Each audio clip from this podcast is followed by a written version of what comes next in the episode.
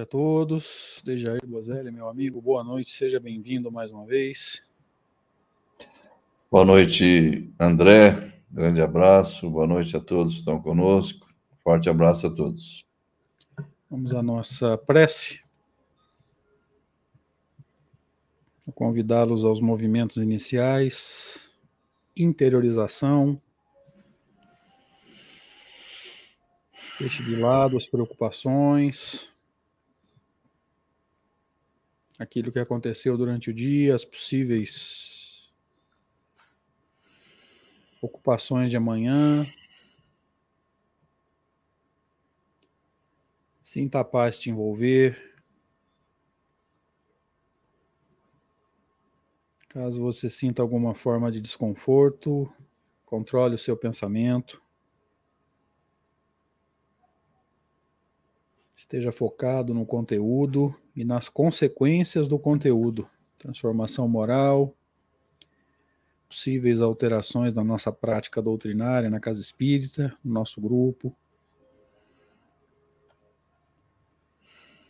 Amigo Jesus, amigos espirituais, muito obrigado por essa oportunidade, por mais essa noite, por mais esse aprendizado, Senhor, importante todos nós que buscamos entender a doutrina espírita segundo o pensamento do seu codificador, daquele que estudou os fenômenos e estabeleceu as leis que regem cada um dos fenômenos na vida do espírito imortal. Aproveitamos para agradecer a presença dos espíritos amigos, dos bons espíritos, dos nossos anjos de guarda, que tanto vão nos ajudar na noite de hoje, como sempre ajudaram e sempre vão ajudar, todas as vezes em que nós estivermos buscando o nosso melhoramento. E que nesse processo de simpatia que nós consigamos produzir uma noite válida, proveitosa, produtiva, mais agradável e prazerosa também. E é nesse clima, Senhor, de gratidão, expectativa de aprendizado e transformação que nós pedimos permissão para iniciar mais esse encontro para estudo de O Livro dos Médiuns.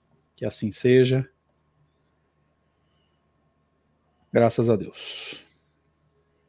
Assim seja. Sejam todos bem-vindos, amigos que seguem esse estudo para mais esse encontro que é o de número 82, se quiser falar bonito, né? 82 encontro para estudo de O Livro dos Médiuns. Obrigado pela presença de todos vocês que iniciam conosco nesse momento esse encontro. Obrigado à Rede Amigo Espírita, né? A gente direciona nosso agradecimento ao seu criador, né? O criador dessa rede, ao aquele que mantém essa rede firme, de pé, trabalhando firmemente, que é o Zé Aparecido esse nosso nosso parceiro, nosso nosso brother. Zé, obrigado pelo pela oportunidade, pelo espaço que nos é cedido e que Deus permita que a Rede Amigo continue trabalhando firmemente por muito tempo ainda. Dele, você quer fazer considerações?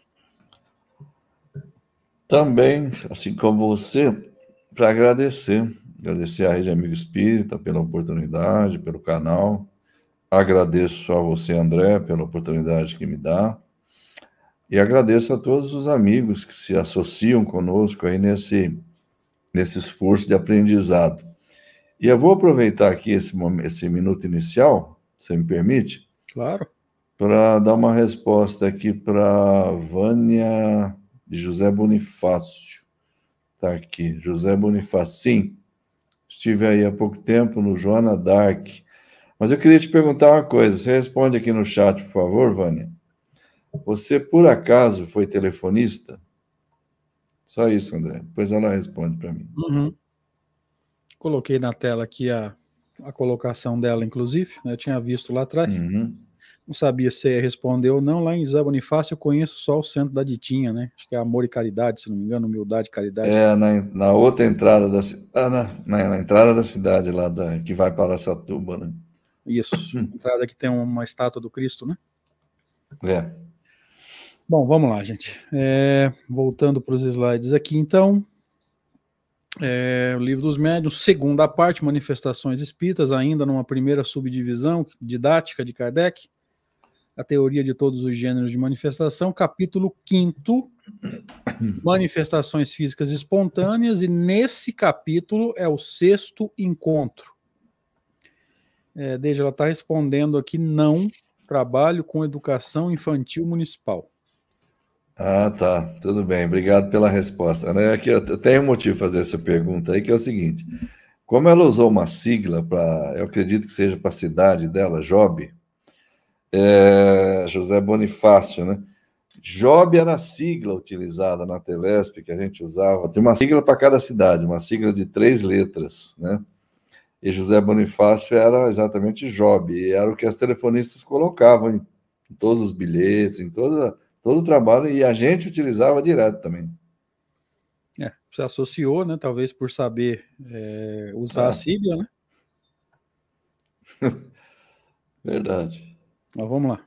Né? Por conhecer a sigla, talvez tivesse trabalhado como. O que, que você falou? Telefonista, né? Telefone, né? Eu achei que podia ser, mas podia ser também ter, ter trabalhado na área comercial, em outra área, né? Enfim. Tranquilo. Vamos lá.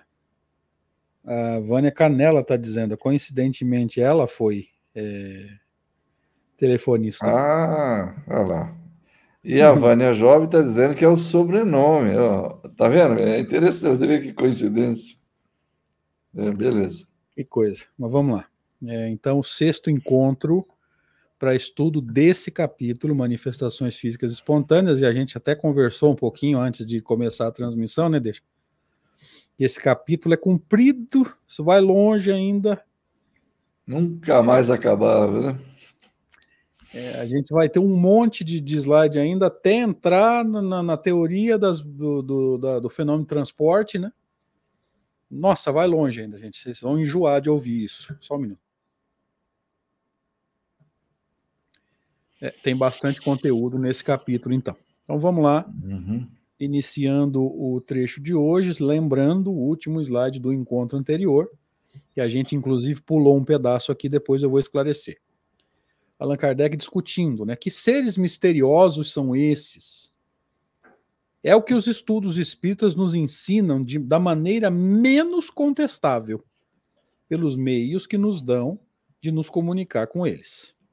Esses estudos nos ensinam ainda a distinguir o que há de real, de falso, ou de exagerado nos fenômenos dos quais não nos damos conta. Até semana passada a gente leu até aqui.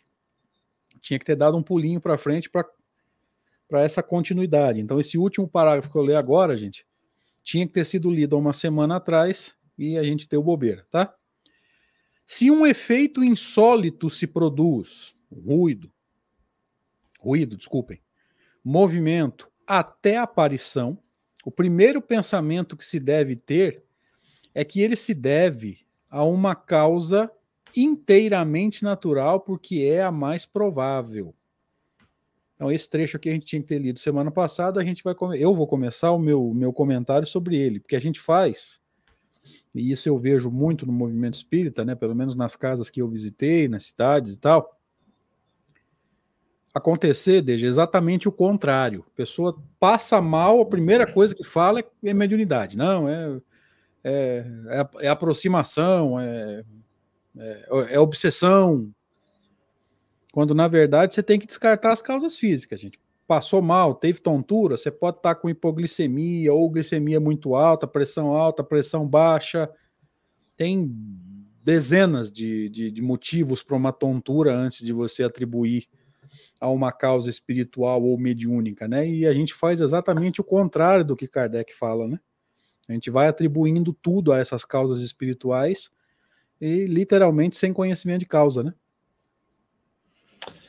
É verdade, você lembrou bem. Uh, e esse destaque que o Kardec fez aí é importantíssimo, né? Qualquer coisa que aconteça, tente esgotar todas as possibilidades de, de, de causas naturais, né? Depois você parte para a espiritual. É muitas vezes vai ser a que vai resolver o problema. Bom, sabemos disso, evidentemente. mas nem sempre. Às vezes vai precisar tomar um remédio para pressão, controlar isso, controlar aquilo, como você acabou de falar. Razões inteiramente naturais, ou seja, ligadas ao nosso organismo, ligadas às coisas que nos cercam, ruídos, por exemplo, movimentos, etc., barulho, uma coisa. Pô, a gente está cansado de falar aqui, né? Acho que todo mundo sabe disso. Poxa um barulhinho, uma estante que dá um estalo, porque a madeira durante o dia dilatou mais, agora ela, ela dá uma encolhidinha, vai fazer um ruído, uma barata que se movimenta, um inseto voador que passa, o gato que está escondido dentro do guarda-roupa, né? Então tem que esgotar tudo isso primeiro, depois vamos partir para as coisas espirituais, né? E, por exemplo, né, nós falamos das, das possíveis tonturas, né, Deja? É, a gente sabe hoje que a pessoa que está em crise de. Como é chama? De, de ansiedade, ela pode ter tontura. Uma pessoa com labirintite tem tontura. Então, veja, a gente, ao invés de, de ir buscar essas causas é, materiais, a gente sai atribuindo tudo à mediunidade, à torta e à direito, sem sem critério, sem nada, né, cara? E às vezes a pessoa tá lá com, com a pressão alta, a gente fica aí é, fazendo prece, querendo aplicar passe, e a pessoa tá com a pressão alta, lá correndo o risco de ter um infarto, correndo o risco de ter um AVC. É até irresponsável, né? É, labirintite, a Vânia deu uma ideia. É, é, tem tanta coisa, né? Tanta, muita coisa, gente. Tá? Então, Kardec reforçou bem isso aqui nesse primeiro momento se um efeito insólito se produz, um ruído. Aqui ele, tá, aqui ele vai citar é, é, efeitos físicos, porque é o capítulo que está sendo discutido, tá, gente? Uhum. Nós é que nos é. apegamos aqui a efeitos mais fisiológicos, né? É, nós falamos uhum. da, da, da, da, tontura e pode ser qualquer outra coisa também. É, é. Mas, ele, mas, como está sendo discutido o capítulo sobre efeitos físicos, ele se apegou nisso, ó, ruído, movimentação até a aparição. O primeiro pensamento que se deve ter é que ele se deve a uma causa inteiramente natural, porque é a mais provável. Depois que você descartou as causas naturais, materiais, aí você vai atrás de possíveis causas espirituais. Acho que tá tranquilo, né? Tá tranquilo. Então vamos lá. É necessário, então, pesquisar esta causa com maior cuidado e só admitir a intervenção dos espíritos com conhecimento de causa. Este é o meio de não se iludir. Por exemplo, aquele que, sem se, se ter aproximado de ninguém, recebesse uma bofetada ou bengaladas nas costas, como se tem visto, não poderia duvidar da presença de um ser invisível. Então você vê, é, aí nós vamos colocar um destaque aí, uma, uma inserção interessante, né? Mas antes disso, é a recomendação é essa que o André grifou aí, ó, com muita propriedade, né? Com muito critério. Pesquisar com maior cuidado. A partir do momento que eu não achar nada, meu, deve ser coisa de espírito isso aqui. Mas aí eu vou concluir com, com certeza, né? pois que eu esgotei todas as possibilidades. Não ficar se iludindo com isso, né? Ele dá um exemplo, né? E esse exemplo, é, a gente tem uma ilustração muito boa aí, né? Vamos ver o que o André vai dizer aí, ele já vai colocar depois. É, não, vamos, podemos passar direto para o encaixe, Deja, porque ele vai trazer bem na prática aí o que, tá, o que, o que foi citado aqui, né? Uhum. É, essa sugestão de encaixe aqui do Deja é da Revista Espírita de fevereiro de 1860, História de um Danado. Aqui está faltando um espaço entre o D e o 1, mas depois eu penso nisso, tá? Uhum. É, o senhor de la Roche, membro titular, comunica o fato seguinte, membro titular, evidentemente, da Sociedade Parisiense de Estudos Espíritas, tá? Isso. É. Comunica o fato seguinte de seu conhecimento pessoal. Então, o senhor Della Roche traz aí um fato que ele teve notícia, vamos dizer assim, tá? Numa pequena casa perto de Castel... Fala isso aí, deixa. No. Castelnaudary. Oh, meu Deus. Havia ruídos Com... estranhos. Complicou. Hum? Complicou muito. Complicou e eu não quero fazer, não quero fazer biquinho. Havia ruídos estranhos e diversas manifestações que levavam a considerá-la como assombrada por um mau gênio. Aqui a gente vai lembrar que Kardec é,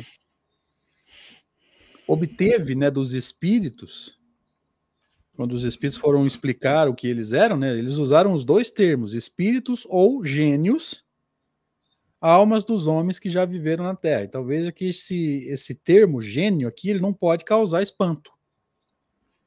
Tá? Uhum. Só para lembrar. Por isso, foi exorcizada em 1848 e nela colocaram um grande número de imagens de santos. Olha só. Creio eu que seja uma tentativa de proteger. Uhum. Desde então, querendo habitá-la, o senhor D, evidentemente ocultou o nome, né? mandou fazer reparos e retirar as gravuras, as imagens de santos. Há alguns anos, ali morreu subitamente. Então, aqui é o começo da história, tá? O senhor Della Rocha uhum. que trouxe a história. Cita aí a cidade, que eu não vou tentar nem pronunciar isso. Nessa casa havia lá muitos ruídos e diversas manifestações que levaram a considerá-la como assombrada por um mau gênio, né? Nós comentamos o termo gênio. Foi por isso, é por isso foi exorcizada em 1848 e nela colocaram lá as imagens. Desde então, querendo habitá-lo, o senhor D mandou fazer reparos, né, como se fosse uma reforma e retirar as gravuras. Mas morreu é ali subitamente. Acho que tranquilo até aqui, né? Uhum. Vou eu agora? Uhum. Seu filho é o filho do senhor D, né, que nela mora atualmente, ou que pelo menos a ocupava até há pouco, certo dia, ao entrar num quarto, recebeu forte bofetada de mão invisível. Como estivesse absolutamente só, não duvidou que ela viesse de fonte oculta. Agora não quer mais ficar lá e vai mudar-se definitivamente. Há na região uma tradição segundo a qual um grande crime foi cometido na dita casa. É, aquelas histórias que nesses lugares antigos, nesses castelos especialmente, né? Que tinha muito, né? Muita, às vezes era muita lenda também, o pessoal aumentava, aumentava a história, agravava tudo. Né? colocava muita fantasia, mas sempre tinha algum fundo, né? Então, o filho do cara que morreu, estava lá, levou uma bofetada. Supostamente a bofetada foi provocada por um espírito, um espírito desencarnado, né? E ele, ele teve certeza disso, né? Tanto teve que falou: Bom, eu não fico mais aqui, eu vou me mandar daqui, né, André? Eu acho que a informação mais importante aqui, Deja, está logo acima da imagem da revista espírita. Como estivesse absolutamente só, então não tem como ter ilusão, né? Você não pode falar, não, alguém deu o tapa e escondeu. Você não pode hum. falar que nada caiu em cima de você, porque senão você teria visto cair, ou visto depois que caiu, bateu em você. Estando absolutamente só, não tem como você é, acreditar que alguém pode ter né, batido e se escondido, enfim. Eu acho que o grande segredo do, do, do, texto é aqui, né? Como estivesse absolutamente, só não duvidou que viesse de fonte oculta, né? Sim. Poder mandar? Vamos lá. Interrogado quanto à possibilidade de evocar o autor da bofetada, atentem, atentemos para esse detalhe, tá, gente? Aqui Kardec para o relato do caso e começa a consultar Santo, é, São Luís. Desculpa, toda vez eu misturo. Começa a consultar São Luís com relação à possibilidade de evocar esse possível espírito que estaria cometendo esse problema, né? Estaria ocasionando esse problema, tá? Então aqui Kardec começa a investigação dele. Interrogado quanto à possibilidade de evocar o autor da bofetada, São Luís respondeu favoravelmente. Então era possível evocar? Sim. Chamado, o espírito se manifestou por sinais de violência. O médium foi tomado de extrema agitação. Quebrou sete ou oito lápis, lançando alguns sobre os assistentes, e rasgou uma página que cobriu de traços sem sentido, feitos de cólera. Foram inúteis todos os esforços para acalmá-lo. Premido a responder às perguntas, escreveu com a maior dificuldade um quase um não quase indecifrável. Então, quando se pergunta se ele queria responder as perguntas, esse é, ele escreve com muita dificuldade um não quase indecifrável. Entendi bem a última frase? Não, é isso mesmo. Tentaram forçar ele a responder e ele falou não. Só que esse não aí, é, pelo que ele está dizendo, quase que não dava nem para entender a palavra escrita, né? É, indecifrável no sentido da caligrafia, né? Do, do desenho da letra, é. dificuldade. É, ele estava muito nervoso, né? Muito violento, né? É, e a gente já já estudou ou vai estudar isso, gente. É, tem espírito que, por mais que o médium seja equilibrado, etc, etc, ele não tem a menor condição de, de escrever e de se comunicar, tá? Daí a gente vai entrar com mais profundidade, se eu não estiver enganado, um pouco mais à frente. Podemos seguir?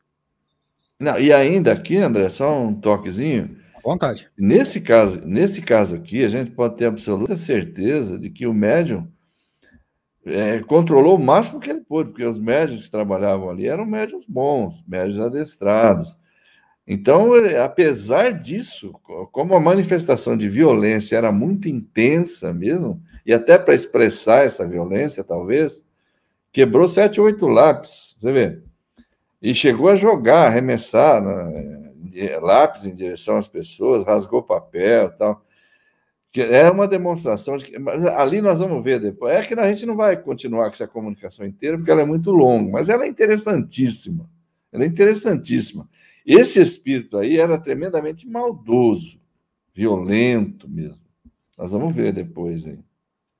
É, só para esclarecer o que o Deja falou, gente, a gente pegou a parte que interessa aqui, né? Lembra da, da é. bofetada é. e tal. Nós pegamos é. dentro desse artigo da Revista Espírita, só para lembrar lá em cima, fevereiro de 60, né? História de um uhum. danado.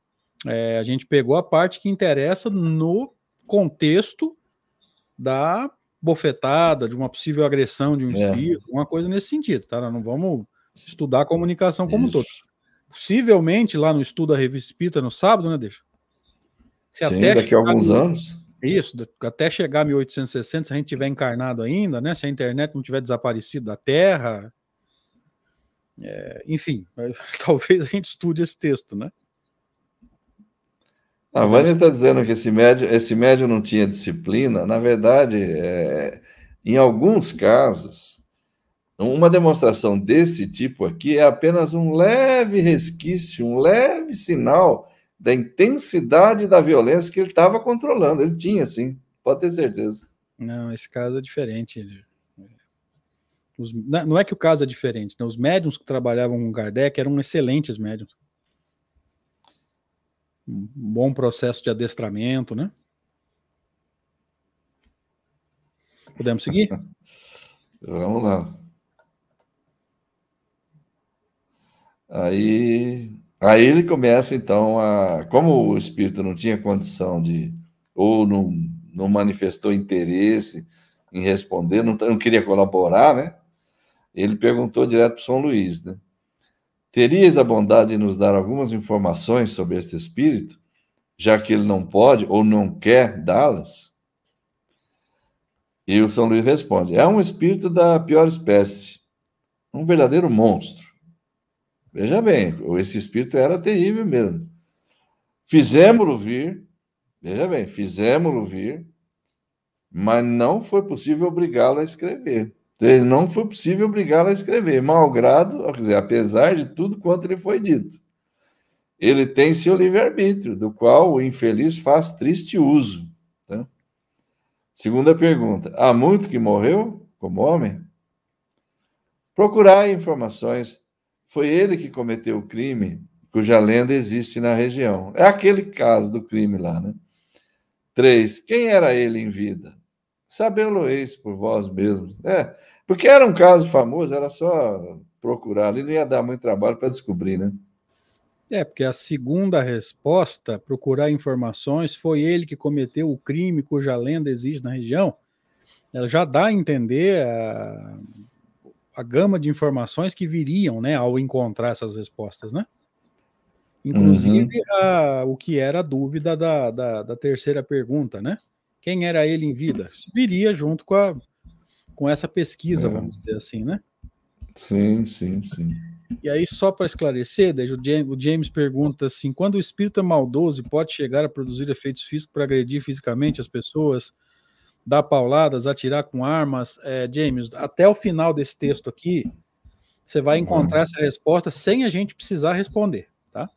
Vai sem responder. Gente, vai, o próprio o próprio diálogo de Kardec com São Luís vai responder para você, tá? Vou seguindo aqui então. Quarta pergunta: é ele que assombra a casa atualmente? São Luís, sem dúvida. Desde que foi assim que vou fiz atender. Quinta. Então os exorcismos não o expulsaram? De modo algum. Sexta.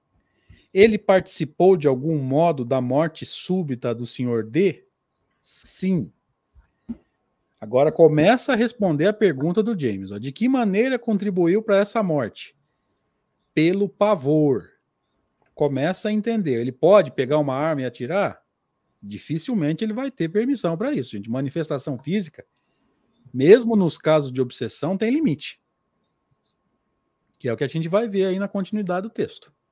Aqui começa, começa a trazer a resposta que o James é, no, nos pediu. Ó.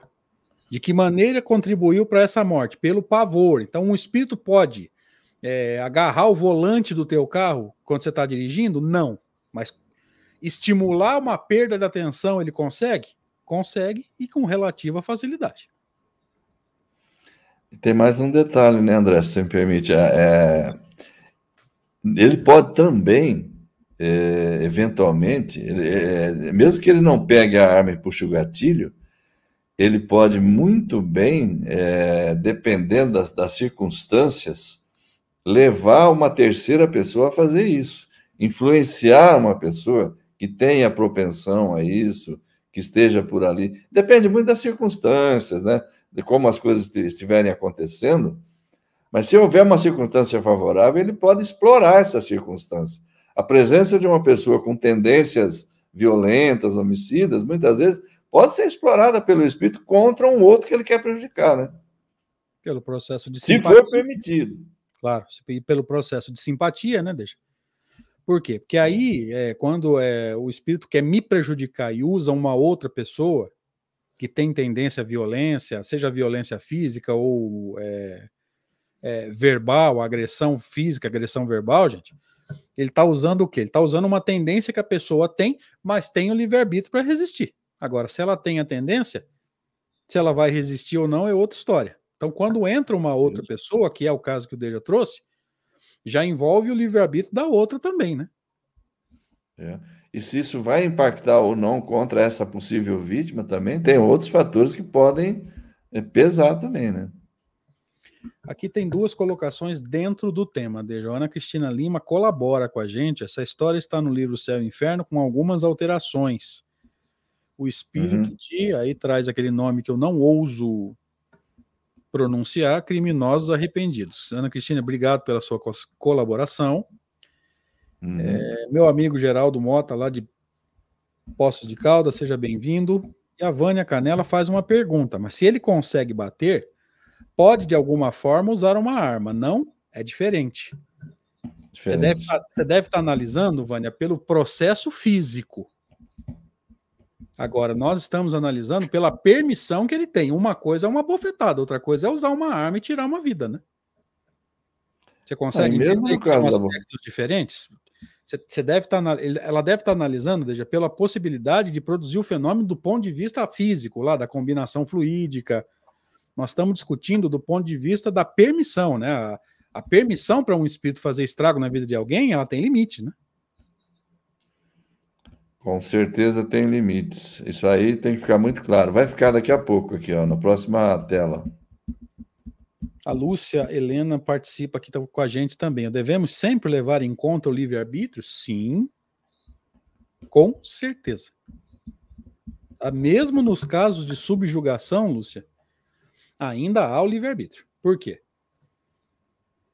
Que a gente acha que o subjugado, é, a, a subjugação acabou tomando é, conotações da antiga possessão. E a subjugação, ela é uma ação sobre, é, sobre o corpo físico, sobre o sistema nervoso. Mas lembre-se, o espírito tem o livre-arbítrio. Tá? Se, ele, é, se, se existe uma ação direta sobre o corpo, o espírito tem o discernimento ainda. Tanto que ele sabe que está fazendo errado, mas não, é, não- tem dificuldade para controlar. Você viu que São Luís falou de livre-arbítrio no texto anterior aí, né? Mesmo nesse caso aí. Sim. Se você quiser mostrar de novo aí, ó. Voltar, né? O espírito não quis responder, não quis se manifestar, né? É, ele fala assim: ele tem seu livre-arbítrio, do qual o infeliz faz triste uso. Mesmo esse tinha, né? Tinha- Pelo menos até certo ponto ele tinha. Tinha. Agora, sempre vai. é, Quando um espírito vai, vai tentar atrapalhar uma pessoa, isso sempre tem limite. Às Tem vezes limite. esse limite é transposto, por quê? Porque ele consegue nos desequilibrar. É aquele exemplo que eu dei. Ele pode pegar o volante do meu carro quando eu estou dirigindo? Não, mas pode me, me, me, me induzir a, a distrair, a desconcentrar. É, o meu pensamento vai longe, eu perco a atenção da estrada? Não é tão difícil. Aí sim. E aí a Sueli também participa, desde a pergunta dela é boa. Esse limite é definido pelos anjos de guarda ou pela espiritualidade e providência divina? Eu acredito que seja a providência divina. Não que os espíritos bons não consigam intervir no. Pro... É, são, são os instrumentos da providência, né? Acho que está tudo dentro de um mecanismo Isso. só, né? Aí, aí são todos, são todos. É, tá dentro Na um minha mecanismo opinião. só, né? É, faz sentido, né? Eu falei uma coisa, mas enquanto eu falava, eu fui percebendo que é um mecanismo só, né? Espiritualidade, o, é, o providência divina age através da espiritualidade, através da espiritualidade. Sim. E, por sua vez, os, os espíritos amigos eles não fazem nada sem a permissão de Deus. Né? Exatamente. Então é um mecanismo só, tá, Sueli? Seguimos. Vamos embora. Aqui nós, nós já comentamos, né? É. Esse é teu? Aqui essa agora, né? É. Foi ele que deu a bofetada no filho do senhor D? Sim. Poderia ter dado outra em algum de nós? Sem dúvida. Vontade não lhe faltava. Por que não o fez? Aí que é, aí, esse que é o ponto. Não lhe foi permitido. Ele poderia fazer? Poderia. Então veja, gente. E, que- e tinha vontade também, hein? É. vontade. Não teve permissão, por quê? Porque ele estava num ambiente de pessoas sérias, pessoas sérias que, pelo processo de simpatia, atraíam espíritos sérios, e o espírito não tinha, é, vamos dizer, poder ali, vai, vamos usar esse termo, né? Se está num ambiente desequilibrado, se está num ambiente cheio de pessoas em desequilíbrio, doando fluidos menos dignos, a coisa muda. Concorda? Exatamente. E, e, veja bem, não tinha cabimento ali um gesto de, de violência, porque ah, ali ninguém ninguém merecia isso, não, não fazia parte da, da- do esquema. Eh, Por que, que ele deu bofetada no cara lá no, no, no castelo, lá no filho do, do senhor D? Porque certamente ali era uma situação, uma circunstância em que, de alguma forma, isso tinha cabimento. Então, ele conseguiu perpetrar esse ato. Agora, já contra ali, contra o Kardec, contra aquele pessoal todo que está ali, não tinha nenhuma razão de ser. Ele, ele queria porque ele era um su- sujeito violento, um sujeito com impulsos violentos, né? Mas não tinha nenhum menor cabimento ele dar uma bofetada em alguém ali, Então, foi a resposta veio em seguida, não lhe foi permitido. Então, um, um ambiente espiritual saudável. Por quê? Porque é habitado, ou frequentado por pessoas equilibradas, por simpatia, Isso. atraindo espíritos equilibrados. É, mas a intervenção desses espíritos equilibrados não permitiram que ele fizesse isso. Ok? É, em ambiente. Quando a gente. Pode falar, deixa. Desculpa aí. Desculpa, André. Quando a gente analisa essas questões, sempre vem a lembrança, aquela que a gente cita, aquela pergunta aqui do Livro dos Espíritos, né? Nós sempre citamos, tanto você como eu, que está lá na intervenção dos Espíritos, eu só não lembro o número dela, capítulo 9 da segunda parte. Pode um homem mau, com auxílio de um espírito mau, fazer mal a alguém? Né? Não, Deus não o permitiria. Lógico, se não tiver cabimento, se a pessoa não tem que passar por isso nem nada, por que, que o espírito, por, porque quer, vai, vai fazer? Não vai fazer. Não é assim também, né? É, só porque eu quero, eu vou fazer, né? Essa pergunta, Deja, ela é, ela é muito cabível, né, nesse contexto que nós estamos discutindo aqui, né? É. A gente vai entender. sempre lembra. Né? Então eu vou trazer aqui, gente, ó, a, o último slide que a gente leu antes do encaixe, para vocês entenderem o que, que a gente quis trazer. Ó. Por exemplo, aquele que, sem ter aproximado de ninguém, recebesse uma bofetada, uma bengalada nas costas, como se tem visto, não poderia duvidar da presença de um ser invisível. Agora eu vou tirar o slide um pouquinho e vou jogar no último slide aqui para a gente poder entender isso. Traz de volta. Ó. Foi ele que deu uhum. a bofetada no filho do senhor D? Sim. Entenderam agora aí o que, que a gente quis fazer com esse encaixe? Mas por que, que a gente parou na pergunta 10 e grifou? Para a gente entender que não é bem assim. O espírito está afim de bater, ele vai e bate. Tem circunstâncias que, é, que vão impor alguns limites. É, evidentemente, esse limite ele vai variar um pouco com as circunstâncias, tá? Agora, eu não acredito de coração que um espírito consiga aí pegar uma arma, fazer ela virar a arma para o meu lado e lá e apertar o gatilho da arma, tá? Não que não seja possível do ponto de vista da manifestação física, né, Deja? Mas não que, mas daí a ele ter permissão para isso é outra história, gente. Uma bofetada é um susto. Um assassinato é outra história. Tá? Então é vai ter sempre um limite, né? Bem diferente, né? É muito diferente uma coisa da outra, tá? Os amigos aí nos deem um retorno, gente. Ficou claro por que, que a gente encaixou esse texto? Eu fiz questão de ir lá no último slide do livro dos médiuns, né, quando ele fala, você tomou a bofetada, a bengalada nas costas, não tem ninguém por perto, não tem causa física, você vai atribuir aos espíritos. E aí a gente encaixou esse texto, por sugestão do Deja, diga-se de passagem, e nesse último slide aqui ficou muito claro. Foi ele que deu a bofetada? Foi. Poderia ter dado outro em alguns de nós? Perfeitamente possível. Vontade não faltou. Por que não fez? Não foi permitido, ou seja, tem limite. E esse limite, claro, pode variar de acordo com as circunstâncias. Se essa reunião estivesse acontecendo num ambiente desequilibrado, cheio de gente de má índole, doando, doando fluidos complicados, fluidos de má qualidade, talvez a história fosse outra, né? Perfeito. Seguimos. E aqui a gente volta então para o livro dos médiuns, tá? Eu vou ter que mudar aqui o esquema porque a nossa imagem lá embaixo está atrapalhando. Uhum. Aí é seu ou meu, André? Eu já esqueci. Não, esse é meu. Deve-se ter a cautela não só contra as narrativas que podem estar, quando mais não seja comprometidas pelo exagero, ó, mas também contra suas próprias impressões e não atribuir uma origem oculta a tudo que não se compreende. Aqui a gente lembra, né, Deja? Do capítulo sobre o maravilhoso sobrenatural, né? A gente atribui ao sobrenatural tudo aquilo que a gente não entende. Tá um pouco conectado é, esse processo, né? Sim. Quer complementar, Deixa? Ah, com certeza, né, André? Quando ele fala que deve-se ter cautela. Claro, é, é, as narrativas têm sempre a tendência de aumentar a, as coisas, né? Ampliar, dar, dar aquela, aqueles contornos mais é, assustadores, maravilhosos. e aquele que conta, ele gosta sempre de dar um colorido especial, tudo mais, né? Então, quando elas, essas notícias chegam, geralmente você tem que ter cautela na, na, na análise, né? Porque ó, o que ele fala? Quando mais não seja, podem estar comprometidas pelo exagero, no mínimo. No mínimo, pelo exagero. No mínimo. Para não ir além, né?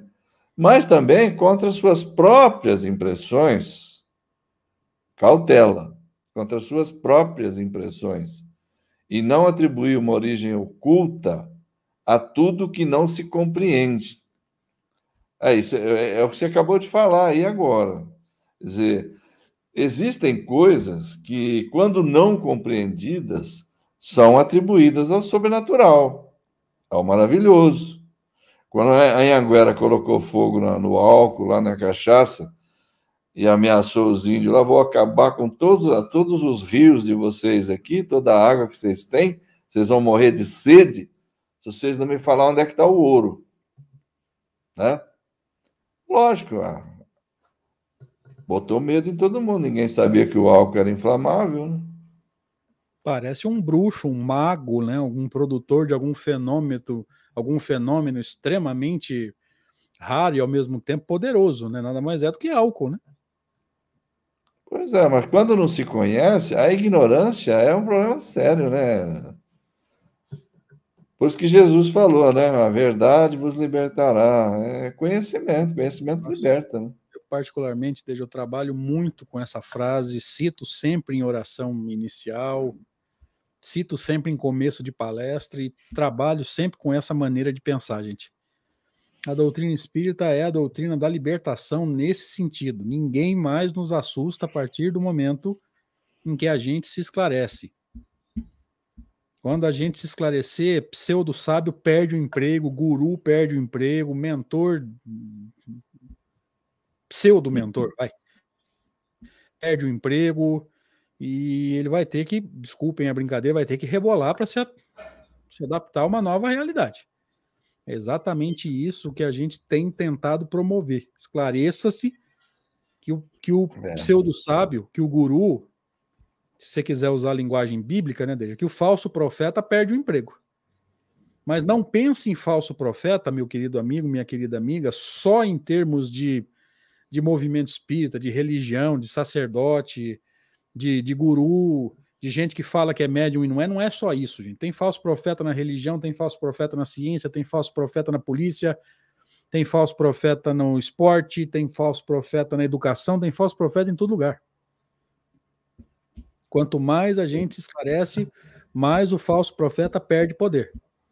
Porque a pessoa, é, esse lema é muito importante. A pessoa ignorante, ela se vê meio que na obrigação de acreditar em tudo que ela ouve. Porque ela não tem é, informações para pensar e. Opa, não é bem assim, não. Eu já estudei isso. Eu já li sobre isso, não é bem assim. Mas só aquele que se esclareceu, e não é só o esclarecimento em termos de doutrina espírita, gente, é estudar os mais diferentes fenômenos, mais diferentes áreas de conhecimento, porque conhecimento não ocupa espaço. Graças a Deus. Tem um quadrinho desses que circulam frequentemente aí pelas redes sociais, né, André, que fala assim: o problema de você não ler, o problema de você não estudar, é que você tem que acreditar em tudo que os outros dizem. Você não tem argumento, e não é só o argumento, porque argumentar significa que houve uma discussão, houve um debate, você não tem é, você não tem uma contra um contraponto, vamos dizer assim, né? Tem mesmo base, você, né? Tem base. Mesmo que você não discuta, quando você ouve alguma coisa legal, você já fala: opa, eu já li sobre isso, não é bem assim, não.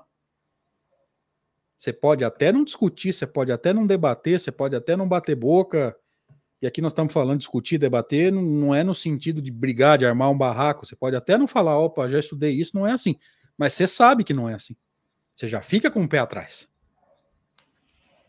É. é natural isso, gente. Por isso que nós gostamos de dizer: esclareça-se. Não dependa de ninguém, nem de médium, nem de espírito, nem de palestrante espírita. Se você não concorda com o que nós estamos falando aqui, vai estudar, pega o livro, se mexe. Uhum. Seguimos?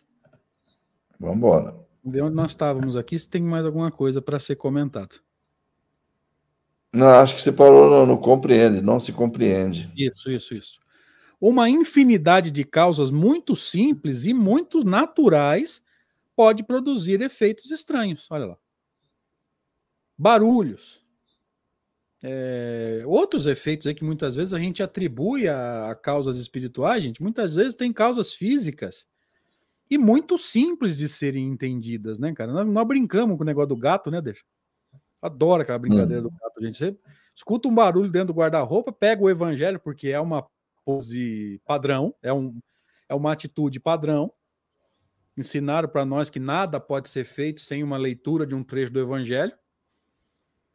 E se esse exemplo que nós estamos trazendo aqui for verdadeiro, né? Deixa estar tá lendo o evangelho segundo o Espírito para um gato. que às vezes presta muita atenção, hein? Dependendo da situação, até mais do que os encarnados, né? Eu tenho um aqui, cara, que ele, eu tô lendo o evangelho na mesa da cozinha, ele sobe na mesa, deita e fica escutando.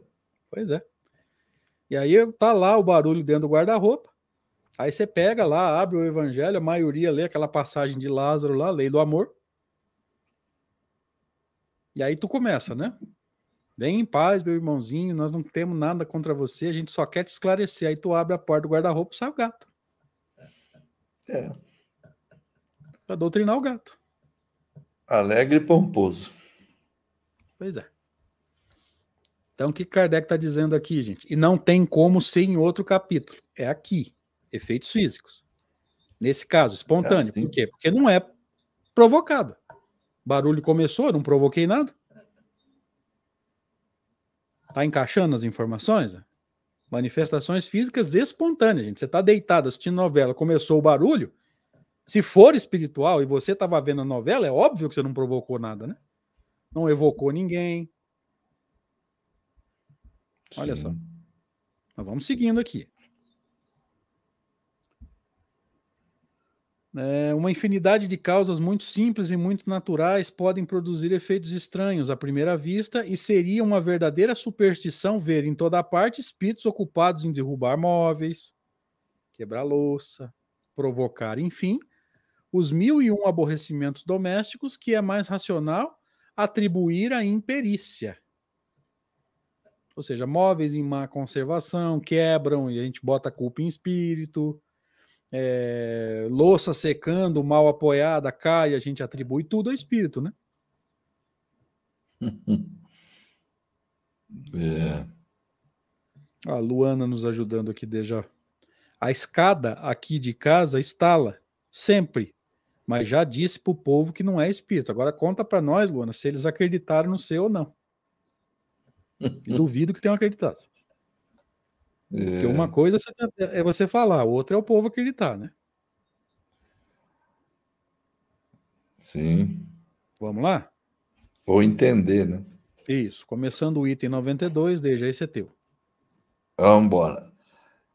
A explicação dada sobre o movimento dos corpos inertes aplica-se naturalmente a todos os efeitos espontâneos que acabamos de ver. Veja, dá Por uma isso paradinha. Está grifado aí. Isso aí é extraordinário. É. Que que, desculpa te, te atropelar. O que, que ele está é fazendo aqui? Ele está deixando claro que as leis que foram discutidas no capítulo anterior valem para esses fenômenos aqui. É aqui que ele caracteriza. Atentem muito para esse primeiro trecho grifado, tá? Lembra da combinação fluídica, fluido perispiritual do, do espírito comunicante, fluido animalizado do médium, fluido animalizado provavelmente é uma mistura do fluido perispiritual do médium com o fluido vital do corpo, vai dar esse fluido animalizado. Então, combina o fluido animalizado do médium com o fluido perispiritual do comunicante, aquele fluido combinado dá ao objeto uma vida factícia. Ok? Essa uhum. lei de combinação fluídica vale para esse fenômeno também, porque para a lei do efeito físico, lá, combinação fluídica, gente, não interessa se o, se o fenômeno é provocado ou é espontâneo, tá? a combinação fluídica segue as mesmas leis. Me dá um retorno aí se ficou claro. Deja, se eu falei bobagem, você pode corrigir. Não, é isso mesmo. E o capítulo anterior que você mencionou é teoria das manifestações físicas, né? Então ali as, as explicações estão todas elas colocadas, bem didaticamente, né? E o que ele está reforçando aqui agora é exatamente isso mesmo. Aquilo que foi explicado lá sobre as mesas, como é que a mesa se movimenta, etc, etc, aplica-se também a esses casos aqui que estamos tratando agora, de, de, manifestações físicas espontâneas, que é o nome desse capítulo 5 agora, né, que nós estamos estudando. Manifestações físicas espontâneas. Então ela está encaixada lá, seja espontânea ou não seja, a regra é aquela, né? É isso aí. Então, agora, é, eu fiz questão de grifar, desde por causa disso. Aqui ele caracteriza, né, que independente de ser um fenômeno é, espontâneo, que é o que está sendo estudado aqui, ou fenômeno provocado, as leis são as mesmas. Combinação política, vida, vida é factícia para o objeto, tá? Desculpa ter te interrompido, deixa. Isso, agora vamos continuar então. Ainda está grifada essa parte. Ó. Os ruídos, que lá se tratava de levantar objetos, é? da pancada. Os ruídos, embora mais fortes do que as pancadas na mesa, devem ser a mesma causa. Os objetos lançados ou deslocados o são pela mesma força que levanta um objeto qualquer. Então, reforçando, aquela teoria que foi dada, tudo aquilo ali, continua valendo para isso aqui também. Apenas a intensidade pode ser diferente, o objeto é lançado é mais leve, etc, etc, mas o princípio é o mesmo, né? Isso que tem que ficar bastante claro para nós, né? É, a segunda frase grifada vai trazer casos, né? Vai trazer situações práticas para uhum. ajudar a gente a entender o primeiro parágrafo. As leis foram discutidas no, no, no, capítulo anterior. Por isso que ele coloca dois capítulos sobre efeitos físicos, né? A teoria geral e depois o, as manifestações ou os, os, os fenômenos é, espontâneos, espontâneos, né? Aqueles que não são provocados. É. Veja, Kardec faz essa a combinação de um capítulo dando as leis e o capítulo da frente aproveitando as leis para estudar um caso ou um tipo de fenômeno. Que tipo? É o espontâneo, aquele que não é provocado. Uhum. Aqui bom que a galera está nos dando um retorno aí, deixa. E parece Perfeito. que eles estão acompanhando. Ah, tá tudo, tudo bem claro, né? A Elsa pergun Elisa perguntou se sentir cheiros diferentes pode ser considerado efeitos físicos. É, pode se, se não for um cheiro real, né? Por exemplo. Porque às vezes a gente sente cheiro. Hã? É, se não for um cheiro aqui do plano físico, né? Lembra, descarta primeiro os possíveis cheiros aqui do plano físico, né? É, aí tá valendo aquilo que nós acabamos de estudar, né? Primeiro você descarta tudo tal. Ah, tô sentindo um cheiro de churrasco. Será que o vizinho não tá fazendo churrasco lá? É, não pode esquece, ser, cheiro, não é? cheiro de churrasco pode vir de quatro, cinco casas, quarteirão da frente, Nossa. o vento leva. Aqui onde eu moro tem uma, uma, uma, um restaurante, três, quatro quarteirões daqui, que é Casa da Picanha, chama. Imagina, né? Casa da Picanha. E é, esse cheiro aí é direto, velho, é uma tentação. Mas vamos lá, vamos em frente aqui. É, é precisamente aqui que uma circunstância vem em apoio a esta teoria. Poder-se-ia perguntar, nesta circunstância, onde está o médium? Porque ah, vê o objeto sendo lançado, acontece uma opção de coisa, mas ninguém está vendo médium nenhum, né? Os Espíritos nos disseram que, em caso semelhante, há sempre alguém cujo poder se exerce independentemente de sua vontade. Isso aqui também a gente já passou por esse tema de alguma forma em encontros anteriores, né? Que o cidadão ou a cidadã, o médium, no caso, aquele que está cedendo o fluido, aquela parte que compete ao médium ceder para que o fenômeno ocorra, é, independentemente da vontade dele, ele é o médium involuntário é aquele que casualmente está presente no ambiente, nem sabe o que está acontecendo, muitas vezes é o mais assustado de todos, né? E é ele que está doando o, o, fluido necessário para que o fenômeno se dê. É, e a gente não pode esquecer também, desde que quando ele diz assim, há sempre alguém cujo poder exerce, se exerce. Tem como uhum. isso acontecer sem o fluido do, do encarnado? Não. Não. O independentemente da vontade calha porque nós estamos estudando um capítulo de manifestação física espontânea. Então não é provocado, não vai ter a vontade do encarnado mesmo. Né? Vou dar uma resposta para a Lúcia aí, André, se você me permite. Sim. Lá é ponto, lá é ponto da picanha, Lúcia. Muito bom também. Respondido. Esse aqui fica mais perto da minha casa, que mais perto do Sesc aqui. As manifestações espontâneas, diz Allan Kardec, bem raramente se produzem nos lugares isolados, lógico, né? Porque fazer uma manifestação espontânea num lugar onde não tem ninguém vai chamar a atenção de quem? Quem está lá para ver? Quem está lá para assustar ou quem tá, ou seja, não tem muita lógica isso, né? Não quase, tem. quase sempre é nas casas habitadas que elas ocorrem e graças à presença de certas pessoas que exercem uma influência sem o querer. Por que sem o querer? Porque é espontâneo, não foi provocado. Essas pessoas são verdadeiros médiums que o ignoram elas próprias e que, por essa razão, nós chamamos de médiums naturais. Foi o que o Deja falou há alguns instantes. São. Ele chama de involuntário. Involuntário ou natural? Desculpa aí, André. Não, imagina excelente complemento. São, relativamente aos outros médiums, o que os sonâmbulos naturais são com relação aos sonâmbulos magnéticos. E tão singulares quanto eles de se observar.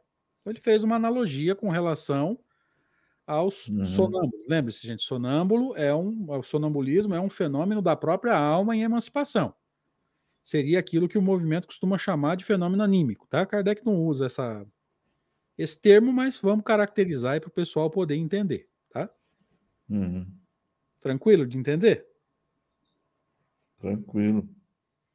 Seguimos? Como é que nós estamos de horário? Dois minutos no meu aqui. Então vamos fazer o seguinte, Teja. No próximo a gente relê esse aqui, ó, e inicia o item 93, pode ser? Tranquilo. O próximo é o 93? É, a gente na próxima semana inicia por esse aqui e depois uhum. o primeiro slide da tá. semana que vem mesmo é o 93. Aham, uhum. e esse 93 é fantástico, vai ser muito bom. Então, vamos deixar o povo curioso, né? E aquele que não quiser ficar curioso, Tô. vai dos Sabe por que, que eu não estou falando sem ler aqui, viu, André? Estou falando até sem ler aqui, porque eu dei uma olhada na página aqui, ela está quase que inteira grifada. Eu tenho mania de riscar embaixo quando tem alguma coisa interessante. É, o meu também é muito grifado. Jesus, amado.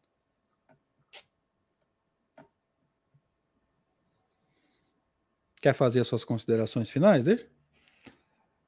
Sim, vamos agradecendo então a todos aí que participaram, todos que estiveram conosco, saudando a todos e abraçando a todos. Agradeço mais uma vez a, a, você, meu caro André Sobreiro, pela oportunidade que me, me deu e me dá sempre.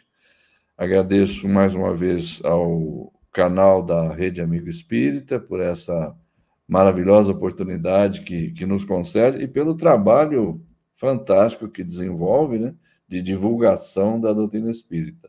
Então, muito obrigado a todos. Boa semana. Obrigado, gente. Deus abençoe a todos. Uma semana de paz. Um dia de finados de prece, mesmo que você não vá ao cemitério. É... A doutrina espírita nos ensina que não é necessário, então, se você não for, faça suas orações. Os desencarnados precisam de ajuda, precisam de desse fluido benéfico que é o, a, a prece. Mas não nos esqueçamos de colaborar com eles todos os dias desencarnado, quando precisa de ajuda, precisa todo dia. A gente não pode ficar limitado a um dia só, senão a gente cai no mesmo problema dos pensamentos religiosos. Amanhã é o dia que a gente recebe a visita. Não é bem assim que a coisa funciona e a gente já entendeu isso. Obrigado, gente. Até a próxima, se Deus quiser. É.